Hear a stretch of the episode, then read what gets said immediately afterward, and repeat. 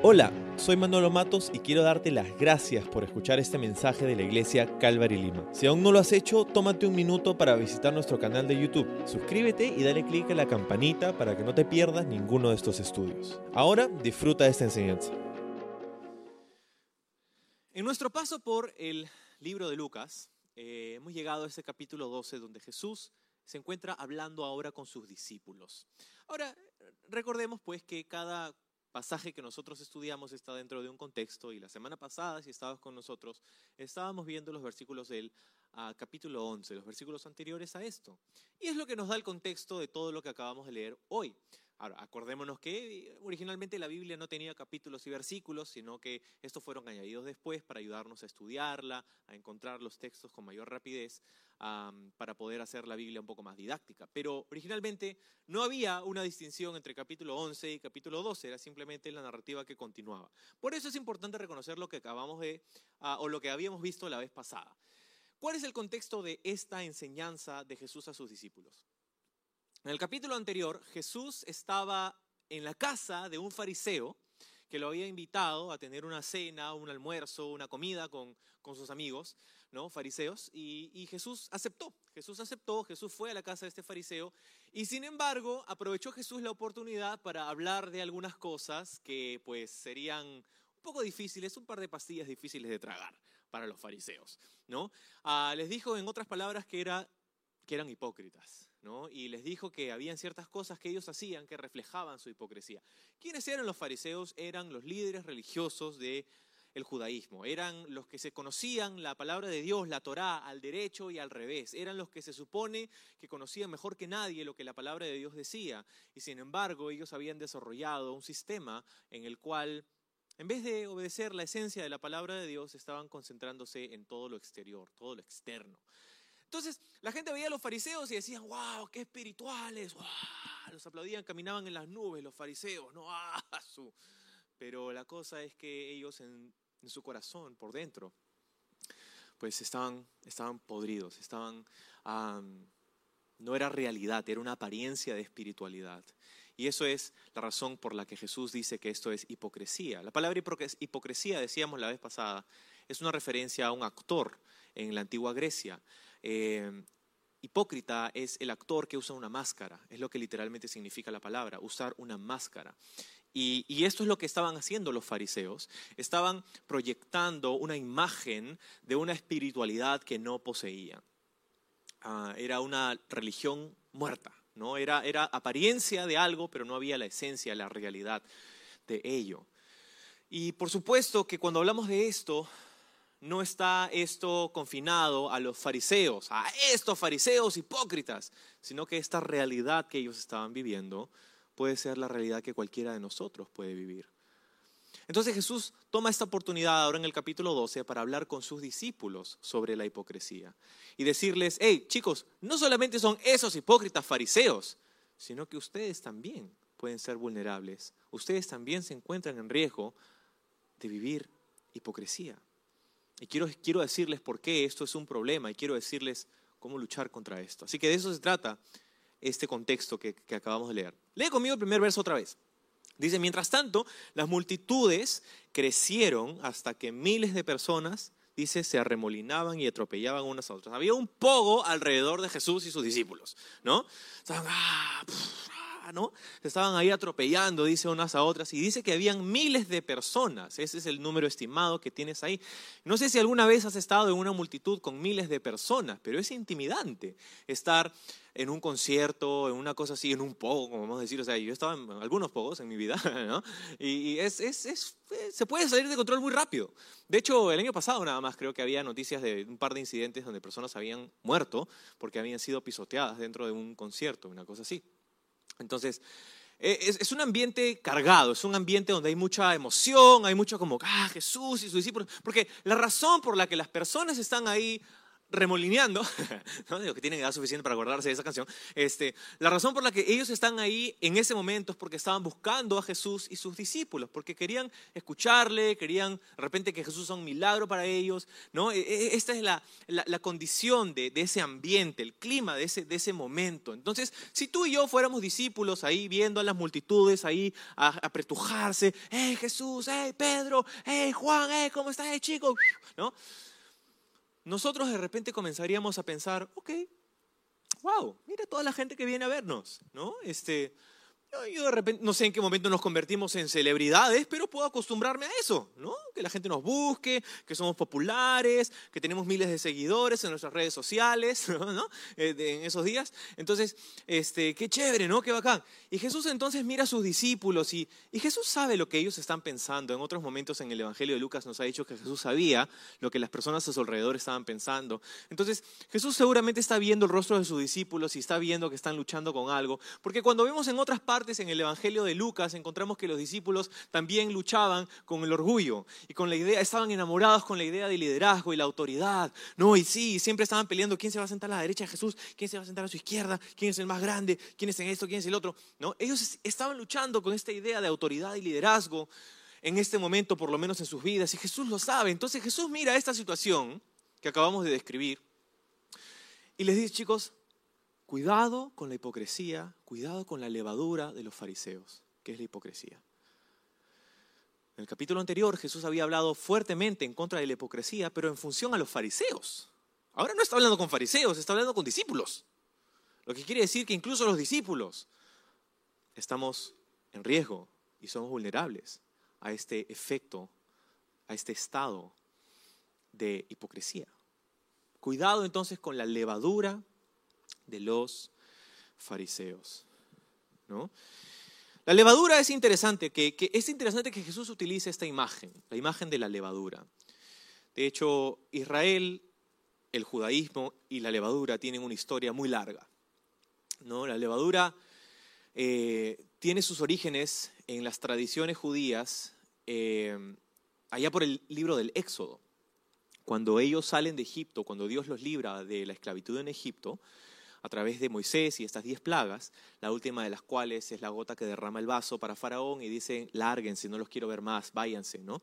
Y los bota a los hebreos y ellos salen de Egipto de una manera intempestiva, rápida, abruptamente salen de Egipto, de una manera eh, que ellos no, esperaban. Entonces, cuando habiendo salido de Egipto, habiendo llegado a la tierra prometida, en su paso a través del desierto incluso, eh, Dios les dice a través de Moisés, en la ley, en el libro de Éxodo, en el libro de Levítico, en el libro de Deuteronomio, que ellos debían anualmente tener una ceremonia, una cena, en donde ellos se acordaban lo que había sucedido, cómo Dios los había sacado de Egipto. Esta cena se celebraría todos los años, en la misma fecha, el 14 de Nisan, todos los años, eh, alrededor de marzo o abril. La cena se llama Seder. ¿Puedes decir conmigo Seder? Seder, que también se dice la cena de la Pascua. Este, en esta Pascua, en esta cena, que es la, ceder, ellos ah, matarían un cordero y recordarían cómo Dios los sacó a través de esta plaga de la muerte del cordero y la sangre puesta sobre sus puertas. Y una de las cosas que hacían durante esta uh, ceder, durante esta Pascua, hasta el día de hoy lo hacen, es que uh, hornean unos panes sin levadura. Porque Dios les dijo allá por el libro de Éxodo, horneen esa, en, esa, en esa cena panes sin levadura, porque quiero que se acuerden que cuando yo los saqué de Egipto no tuvieron tiempo ni siquiera para dejar que el pan leude, que el pan, las horas que necesitas para que un pan fermente. No, pan sin levadura porque Dios los sacó rápido. Ellos querían que año tras año se acuerden que no solamente Dios los libró de Egipto, sino que lo hizo de una manera rápida lo hizo, fue, fue algo que no les quedó tiempo ni siquiera para cocinar una buena cena. ¿no? Y eso era la razón por la que ellos recuerdan eh, y, celebran este, la, la, Pascua de esta manera. Curioso, con, con, relación al pan, hacen tres panes. No sabemos por qué hacen tres panes, pero hacen tres panes. Y uno de ellos este, lo envuelven, lo guardan, y después de un momento lo, lo vuelven a sacar. ¿no? Este, y luego a los panes que, se llama matzah, estos panes los, los hacen, como cuando los hornean, les ponen unas, eh, unos cortes y unos, unas punzadas, ¿no? Y, eso lo, y entonces sale el pan y sale así con, con rayas y sale con, con, huecos, ¿no? Como una galleta, ¿no? Este, y es curioso que hacen todo eso, porque de hecho la, hay, una, hay una comparación en, en imágenes muy interesante, ¿no? que hacen tres, tres panes, ¿no? Y, y- y que uno de ellos lo envuelven y lo ponen afuera, lo ponen aparte y luego lo vuelven a sacar y, y- este pan, o sea, es, nosotros sabemos por qué, ellos no saben por qué, no tienen una explicación, hay muchas corrientes dentro del judaísmo que te explican por qué hacen esto, pero en realidad nadie ha llegado a una conclusión. Nosotros sabemos por qué, nosotros sabemos que ponen a- a un pan, ¿no? Jesús utiliza la cena de la Pascua para decirle a sus discípulos, este es mi cuerpo que es entregado por ustedes, ¿no? Es curioso porque lo envuelven y lo ponen aparte, después lo vuelven a sacar, así como cuando Jesús fue puesto en el sepulcro y luego volvió a salir. La imagen es muy interesante, pero a lo que iba es que la levadura, la levadura eh, es algo que Dios dijo en la ley, no quiero que cuando me presentes ofrendas, me las presentes con levadura. En otras palabras, Israel, Dios le dio en la ley una serie de mandatos sobre cómo debían presentar sus ofrendas en el templo. Algunas de estas ofrendas tenían la cualidad de ser libaciones o ofrendas de paz, ofrendas quemadas, diferentes tipos de, ofrendas que habían en la ley. Una de estas ofrendas era la, ley, la ofrenda de, las, de harinas, de especias, de panes. ¿sí? Entonces, cada vez que ellos darían ofrendas, Dios les dice en la ley, no quiero, tú puedes comer levadura todo lo que quieras, pero cuando me presentes ofrendas a mí, no quiero que me presentes panes con levadura. Siempre que traes panes o harinas o mezclas para darlas al templo en, en sacrificio, en ofrenda al Señor, no quiero que me las des con levadura. Eso dice a través de todo el Antiguo Testamento, a través de toda la ley en realidad, como te decía, Éxodo, Levítico, Deuteronomio.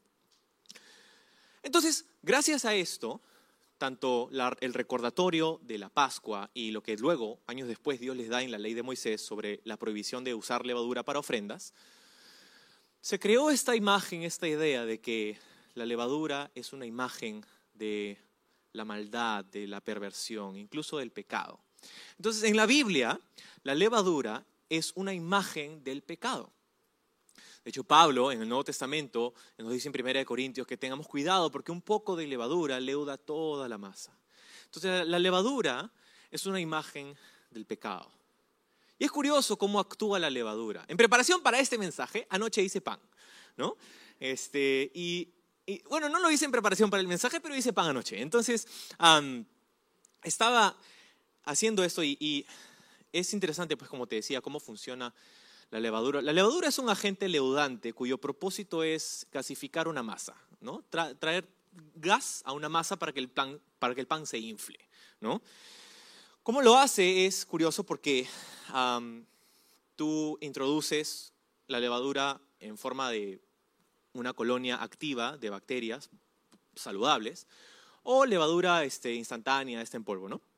Entonces, tú introduces la levadura a la masa. La masa es harina y agua, ¿no? Y un poco de sal, harina y agua. Y, introduces la levadura, ya sea como masa madre o como harina instantánea, o levadura instantánea, y la mezclas. Y lo que hace la levadura es que, número uno, se esparce rápidamente. Se esparce rápidamente, es un poquito. Eh, hay, una, hay unos porcentajes de los panaderos para hacer pan que dice tan- tanto por ciento de harina, tanto por ciento de agua, tanto por ciento de sal, tanto por ciento de masa madre. ¿No? Y es, típicamente es 20% de masa madre para... Es masterclass con Manolo después, ¿no? Pero no te creas, porque no me salió bien. Así que este, la cosa es que tú pones un poco de esta, de esta levadura, esta masa madre, y es un poquito, es, es- no es mucho, es, es un poco nada más, es una cantidad muy pequeña, inofensiva, podrías decir. Pero se esparce y podrías decir que infecta o inocula toda la masa, toda la masa. No hay rincón de la masa que no se infecte, por usar esta palabra, de la masa madre, de, esta colonia de bacterias que has introducido a tu masa. Entonces, número uno, se esparce rápido. Pero número dos, lo que hace es que, como te decía, infla la masa. Cuando tú amasas la masa del pan, lo que haces es que estás desarrollando y incentivando la creación de una red de proteínas que tiene la harina que se llama gluten. Entonces, cuando tú amasas la harina con el agua, estás incentivando la creación de esta red de, gluten, que lo que hace es que la masa se, se hace como compacta y, y retiene su forma. Y esto es importante porque cuando se fermenta la masa, estos gases de la levadura se quedan atrapados en esta red de gluten. Entonces, la levadura, estas bacterias, se comen los azúcares de la masa y generan unos gases. Esos gases se quedan atrapados por esta red de gluten que has incorporado a través del amasar la masa y eso hace que la masa se infle. Si no, si no has amasado el pan o si no, el gas simplemente se, evapora y te quedas con un panqueque. ¿no? Entonces, por eso tienes que amasar, hay ciertas recetas donde hay ciertas cosas interesantes. ¿no? Entonces, eh, así es como sucede. Entonces, número uno, la levadura se esparce rápidamente. Número dos, hace que la masa se infle. Pero número tres, si dejas que se quede mucho tiempo o más tiempo del necesario la levadura dentro de una masa de pan, la vuelve ácida incrementa los niveles de pH y eso hace que la masa se vuelva demasiado ácida y la acidez que se genera gracias a la permanencia de esta levadura en la masa hace que la red de gluten que has creado se desintegre. Y cuando se desintegra, tu masa parece que fuera más líquida que sólida y se chorrea. Y los gases que se producen a través de la fermentación se evaporan o se salen de la masa. Y nuevamente te quedas con un panqueque. Esto pasa cuando dejas demasiado tiempo la levadura en la masa, que es lo que me pasó anoche. Entonces más tarde voy a hornear un panqueque. Este, en ese punto lo único que puedes hacer es agarrar tu masa, ponerla en un molde y vamos a ver qué te sale. Probablemente vas a ver rico, pero no se va a ver tan bonito como pudiera haberse visto, ¿no? Podríamos decir que está arruinada la masa, ¿no? Eh, es un resultado favorable, no es un resultado que quieres. Entonces, te cuento todo esto por qué. Porque Jesús habla acerca de la levadura y dice, cuidado con la levadura de los fariseos, que es la hipocresía, que es el pecado. El pecado actúa como la levadura. ¿Por qué? Porque ingresa en pequeñas cantidades. Ingresa inofensivamente algo que no es grotesco, no es grosero, no es grande, es un poquito de levadura. Pero ¿qué hemos dicho? Número uno, ¿qué cosa? Se esparce rápidamente. No se queda donde la dejas, se esparce, lleva a todos lados, infecta y contamina toda la masa. Eso es lo que hace el pecado en nuestra vida. Lo permitimos en nuestra vida y pensamos, ah, estamos bien, no pasa nada. No, no pasa nada. Pero tiene una acción de la que tú no te das cuenta. Y es lento a veces, pero infecta toda la masa, se esparce rápidamente. Número dos, hemos dicho, infla la masa. Muchas veces la hipocresía hace eso, que nos creamos una imagen de nosotros que no es verdadera. La hipocresía es justamente eso, es proyectar una imagen de una espiritualidad que no somos, es no ser auténticos delante de los demás. Y, esto es lo que hace, hace que te infles, ¿no? Un pez globo estás ahí caminando. Ah. El orgullo, ¿no? Porque no has no te has reconocido delante del espejo como verdaderamente eres. Y número tres dijimos que hace la masa ácida. La hace ácida. Y eso es lo que hace el pecado en nuestra vida. Nos vuelve ácidos. Reaccionamos cuando alguien nos habla y nos dice, ah, ladramos. De vuelta, ¿no? Nos, cierran en el tráfico, ah, bajamos la luna, le insultamos, ¿no? reaccionamos mal, es, el fruto es ácido, lo pruebas y está ahí, pero es, es, no es agradable. Y eso es lo que hace, en última instancia, el pecado, como la levadura, nos arruina, nos echa a perder. Lo que pudo haber sido, no es, por esa levadura. Entonces, Jesús le dice, cuidado con esta levadura, cuidado con la levadura de los fariseos. Para nosotros, como, como cristianos, como seguidores de Jesús, nosotros no somos fariseos, pero el fariseísmo se puede infiltrar en nuestro corazón también, como esa levadura. ¿Cómo? Porque pensamos que hemos llegado, hemos llegado a algún lugar, ya sea espiritual o de otra manera. De repente no solamente es una cuestión de que, caminamos con el Señor por algún tiempo, o también puede ser el hecho de que estamos quizá hemos alcanzado algún tipo de éxito. Cuando alguien alcanza algún tipo de éxito exterior, la gente comienza a verte como una persona que, destaca, tú destacas en, tu, campo, en tu lugar de trabajo, este, has alcanzado algún tipo de éxito y la gente comienza a mirarte como, como alguien a quien comienzan a admirar.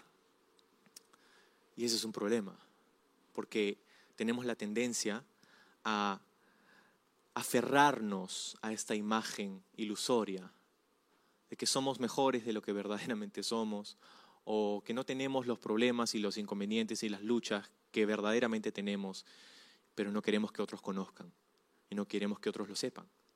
Y ponemos esta máscara, ¿verdad? Jesús lo que les dice en este pasaje es que no podemos vivir así. La realidad es que la hipocresía no es una manera sostenible de vivir. No es una manera sostenible de vivir. ¿Por qué? Porque mira el verso 2.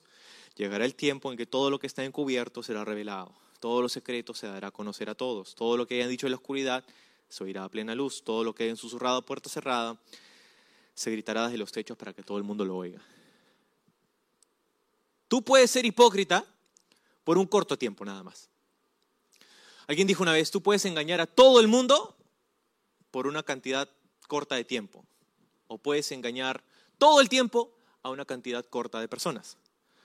Pero no puedes engañar a todos todo el tiempo y no puedes engañar a Dios en ningún tiempo. Entonces, la hipocresía no es una manera sostenible de vivir. Porque como la levadura hace que se infle la masa, pero luego se vuelve demasiado ácida y se desinfla. Se arruina. Y podríamos citar ejemplos ¿no? de cómo esto es una realidad incluso en nuestros días. O sea, esta última semana, estas últimas dos semanas, ¿no? hasta acá de todas las noticias de los ampais de no sé qué, de este que le sacó la vuelta no sé cuánto, que eso que el otro, que eh, por todas partes, ¿no? Este es un ejemplo ¿no? de, de esa, esa realidad, de lo oculto que sale a la luz más allá de las fronteras de nuestro país, ¿no? Hasta acá también con el juicio de ah, Johnny Depp y Amber no, no sé qué, que el Pirata de los Caribes, ¿no? Este, y que esto, que lo otro, que el juicio, pegados al juicio, ¿no? Así como si fuera, este, no sé, nuestra familia, ¿no? Entonces ahí, viendo, ¿no? Nuevamente, ¿no? La hipocresía, la, la, el afán de ocultar algo, ¿no? Y que luego sale a la luz. Y esto, esto sucede. Esto, esto pasa. Ahora, tristemente, no solamente podemos apuntar a ejemplos en la cultura secular en la que vivimos, sino también hay ejemplos dentro de la iglesia. Y hay muchos más ejemplos de los que nos gustaría admitir en la iglesia de este mismo fenómeno. hace unos años, eh, escuchaba de, hace poco escuchaba que hace unos años eh, un líder de alabanza de una iglesia muy conocida en el país de Australia eh, dijo que tenía cáncer, que le, habían diagnosticado con cáncer. Y él em, hizo toda esta campaña donde escribió canciones y sobre su lucha con el cáncer, su confianza en el Señor, y se hizo en cortos meses, se convirtió en una superestrella. Viajó por un montón de lugares, eh, cantó, hizo un montón de conciertos en diferentes iglesias y, y se hizo, wow, una mega estrella. Pero un par de años después salió a decir que todo eso era mentira, que verdaderamente no tenía cáncer y que nunca había sido diagnosticado con cáncer. Y era curioso porque durante todo ese tiempo él eh, progresivamente habían ciertas cosas que iba haciendo. Comenzó a caminar con un bastón, comenzó a raparse la cabeza y las cejas, cuando nunca le hicieron ninguna quimioterapia. Comenzó a usar una, oxígeno en, los en el escenario, cantaba con oxígeno, tú lo veías ahí con oxígeno cantando. Y todo era mentira. Nunca tuvo nada. ¿Por qué hizo eso? La gran pregunta. La respuesta, porque quería esconder el hecho de que su cuerpo estaba enfrentando ciertos síntomas psicosomáticos, podríamos decir, al tratar de ocultar que él había tenido por muchos años una adicción a la pornografía. Y estos niveles de estrés por ocultar esta vida esta doble vida que vivía, se comenzó a manifestar en ciertas dolencias, ciertos síntomas de, relacionados al estrés, a, estas cosas que, suceden, ¿no? migrañas fuertes, vómitos, náuseas, mareos, ansiedad, todo este tipo de cosas. Y su respuesta, en vez de reconocer su problema, fue crear una imagen falsa. Y, y así, no solamente él, muchos casos, en muchas partes. Y no solamente pueden ser ellos, sino que podemos ser nosotros. Por eso Jesús le dice a sus discípulos, a ti y a mí, hey, cuidado con la levadura de los fariseos. Cuidado con vivir o tratar de vivir esa doble vida, porque no es sostenible. Un poeta escocés, Walter Scott, dijo hace años, qué compleja es la madeja que tejemos cuando a la mentira y al engaño recorremos. Verdaderamente, vivir una doble vida, tratar de, dar una imagen que, no somos, ¿no? Ah, tienes que decir una mentira, pero tienes que acordarte de esa mentira. Y la próxima vez que hablas con esa persona que le dijiste la mentira, tienes que acordarte que dijiste la mentira, tienes que volver a decir otra mentira para convertir tu mentira y la otra mentira y se convierte en una madeja, una telaraña compleja que a veces ante un soplido nada más se termina yendo abajo. Entonces, Jesús le dice a sus discípulos, chicos, amigos, no quiero que vivan así. No es necesario que vivan así. Ahora, en el verso 4, parece cambiar de tema, pero en realidad no está cambiando de tema. Está siguiendo con la misma temática. Dice, queridos amigos, no teman a los que quieren matarles el cuerpo y después de eso no pueden hacer nada más. No teman. ¿Qué tiene que ver la persecución con la hipocresía? Bueno, en realidad tiene todo que ver porque lo que Jesús está diciendo aquí, está hablando acerca de lo que motiva muchas veces la hipocresía en la vida de alguien. ¿Qué es lo que motiva a una persona vivir una doble vida? Muchas veces el origen es el temor. El temor, el temor de que la gente nos conozca como verdaderamente somos. El temor de que nos juzguen, de que nos rechacen, el temor de que nos cancelen, ¿no? El temor por el qué dirán. Entonces esta es la raíz muchas veces de la hipocresía. Es el no querer enfrentar tu realidad. Y Jesús dice, no teman, no teman a quienes. El ejemplo máximo de temer al hombre es una persona que te quiere matar, ¿no? O sea, digamos que hay ciertos niveles de temor que podemos tener a las personas, ¿no? Temor a la autoridad, temor a esto, temor al otro. El temor más grande que podemos tener a un ser humano es cuando nos quieren matar, ¿no?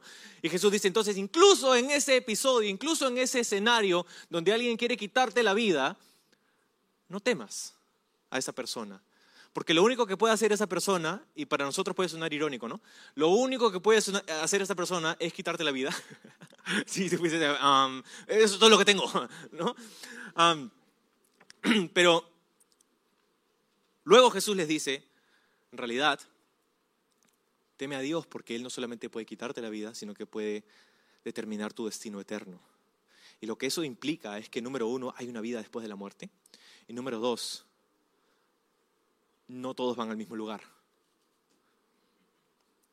Y número tres, Dios determina tu destino eterno, basado en algunas cosas que vamos a ver más adelante. Entonces, no temas al hombre, no temas. Y luego les dice, en el verso 6, ¿cuánto cuestan cinco gorriones? ¿Dos monedas de cobre?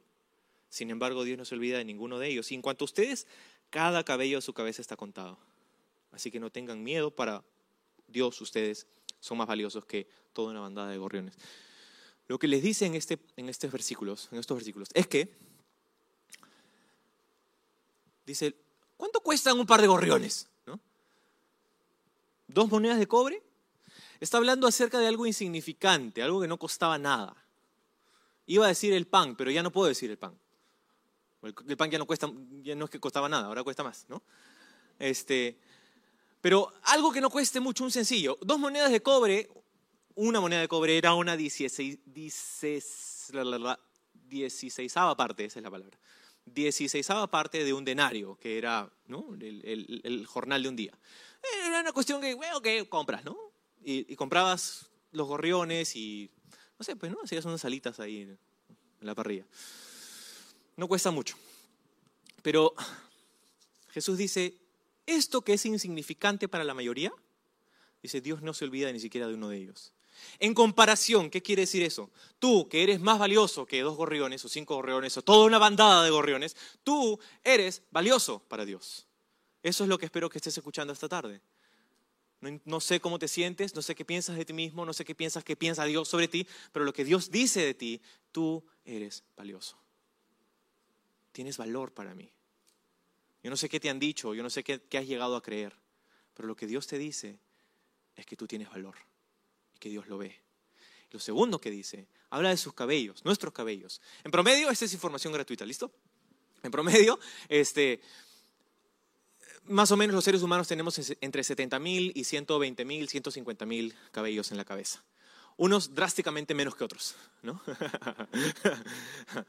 Este, pero ese es, el, promedio. Ahora, eh, cuando uno llega a la mediana edad y, cuando, quiera que, cuando quieras asumir, no importa, eh, cuando, cuando tú quieras aceptar que estás en la mediana edad, lo que se supone es que cuando llegas a, una edad determinada comienzas a, a, pues, disminuir en esa cantidad. ¿no? Y en promedio se dice que uno pierde unos 75 cabellos cada día. Entonces, ¿qué quiere decir esto de que Jesús dice que Dios conoce, está, ha contado los cabellos de nuestra cabeza? Lo que quiere decir es lo siguiente. Quiere decir que Dios tiene un conocimiento íntimo, detallado y actual de tu vida. Íntimo, ¿por qué? Porque es algo minúsculo, es algo pequeñito. ¿Quién sabe? Ni, ni yo sé cuántos cabellos tengo en mi cabeza. Y sé que es cada vez o menos, pero Dios sí lo sabe. Es, algo, es un detalle tan pequeño, pero Dios lo conoce. Y si Dios conoce algo tan insignificante como la cantidad de cabellos que tienes o te quedan, entonces, ¿no crees que Dios también sabe lo que pesa en tu corazón? ¿No crees que Dios también conoce las otras cosas que son mucho más grandes, que te afectan, que te impactan, que sientes? Tiene un conocimiento, un conocimiento detallado, íntimo y actual. Porque los cabellos que tenemos hoy día son menos de los cabellos que teníamos ayer.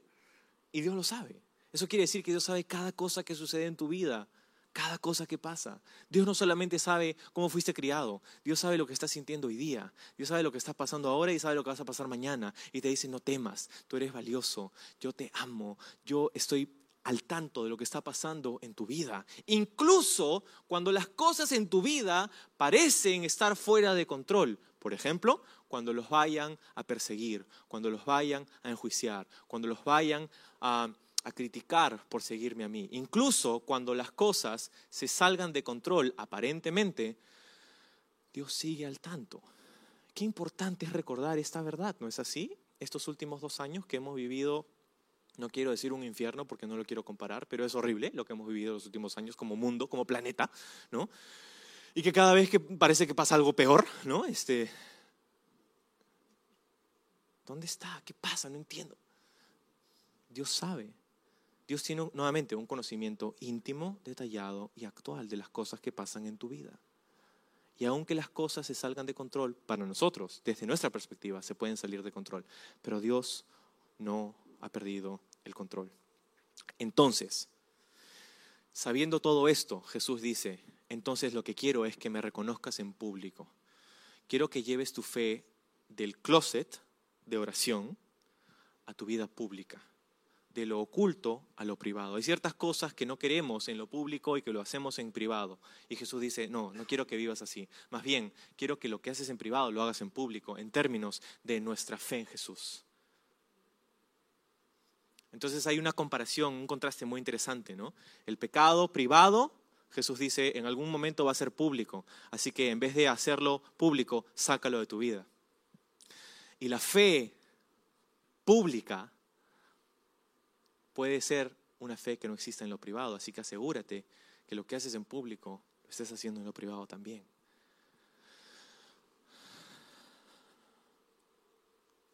Y luego dice algo curioso, con, y, aquí podríamos pasar horas, ¿no? Dice en el verso 10, el que hable en contra del Hijo del Hombre puede ser perdonado, pero el que blasfeme contra el Espíritu Santo no será perdonado. La blasfemia del Espíritu Santo, el, el pecado imperdonable. Nuevamente, podríamos pasar horas aquí, pero basta decir esto. ¿Qué cosa es el pecado imperdonable? ¿Existe un pecado que podemos cometer que Dios no nos perdone? Bueno, según este texto sí. ¿No? Mira lo que dice al final del 10. El que blasfeme contra el Espíritu Santo, ¿qué dice? No será perdonado. Qué fuerte, ¿no? Porque como cristianos hemos dicho toda la vida que Dios nos perdona y que el perdón de Dios no discrimina y que Dios puede perdonarnos de, todo y de todo lo que hacemos. Pero aquí dice un mensaje que parece sonar diferente, ¿no? Hay algo que Dios no nos va a perdonar. Hay algo que el ser humano puede hacer que Dios dice, eso no te lo perdono. Wow. ¿No crees que es importante saber qué es? O alguno puede decir, uy, no sé, ¿lo habré cometido? Si tú estás temeroso pensando que lo has cometido, déjame decirte, no lo has cometido. Porque ¿qué cosa es ese pecado imperdonable? ¿Qué cosa es aquello que Dios no puede perdonar? Bueno, no es un pecado como el asesinato, el adulterio, la mentira, la hipocresía. O sea, piensa en Pedro. Pedro estaba ahí, escuchando estas palabras de Jesús. Y tres meses después, Pedro va a estar en una fogata diciendo, ¿quién es ese Jesús? Yo no lo conozco. Y él no va a que se fue al infierno, ¿no? Entonces, eso no es. ¿Qué hay de Pablo? Pablo mandaba a perseguir a la iglesia. Pablo negaba el nombre de Cristo y mandaba a su juicio y ejecución a los cristianos durante un tiempo de su vida, Saulo de Tarso. Pero luego se convirtió en el apóstol misionero. Entonces, eso no es. Y así, muchas veces, ¿no? Podemos ver esos ejemplos, esos pecados. ¿Qué cosa es? ¿Qué cosa es? ¿Qué cosa es? Bueno, hay un, hay, hay un aspecto en el que únicamente las personas en el día de Jesús podían cometer este pecado.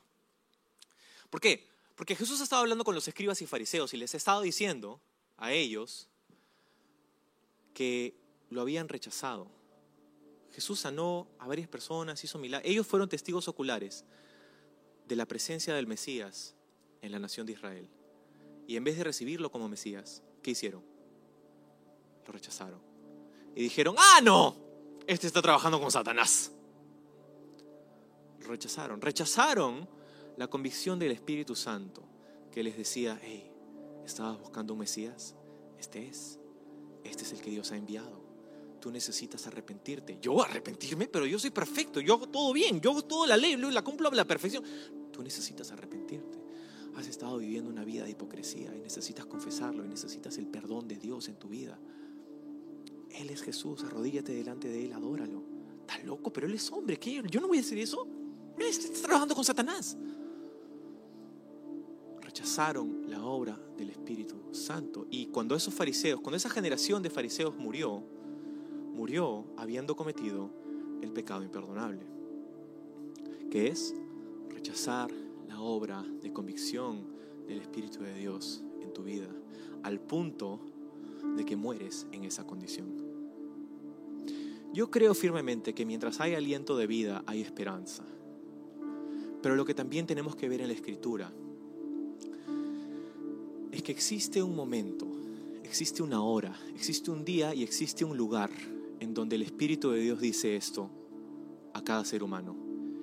Esta es mi última apelación. Y cuando una persona cruza ese umbral, llega a un lugar de no retorno, en donde no hay vuelta atrás, en donde el Espíritu de Dios le dice, ok, me has rechazado toda tu vida, no quieres nada que ver conmigo, no vas a tener nada que ver conmigo. Y no solamente ahora en esta vida, sino por la eternidad. Voy a respetar tu decisión de rechazar mi convicción. Y esto es el pecado imperdonable, que en un sentido cualquiera de nosotros que vivimos el día de hoy puede cometer. ¿Qué cosa es? No es cometer un pecado particular, es rechazar la convicción del Espíritu de Dios que te dice, este es Jesús, mi Hijo amado. Él es el único camino, la verdad y la vida. Él es el único nombre dado a los hombres debajo del cielo, bajo el cual hay salvación. Tú estás viviendo una vida de pecado y necesitas el perdón que Dios está listo para darte, la gracia que Él quiere dar gratis a tu vida, quiere bañarte con su amor, con su misericordia, pero necesitas confesarlo, necesitas reconocerlo, necesitas pedirlo. Y si nosotros vivimos diciendo que no, diciendo que no, diciendo que no, diciendo que no, y morimos en esa condición, habremos cometido el pecado imperdonable. No hay pecado que la sangre de Cristo no pueda lavar, limpiar, perdonar, restaurar.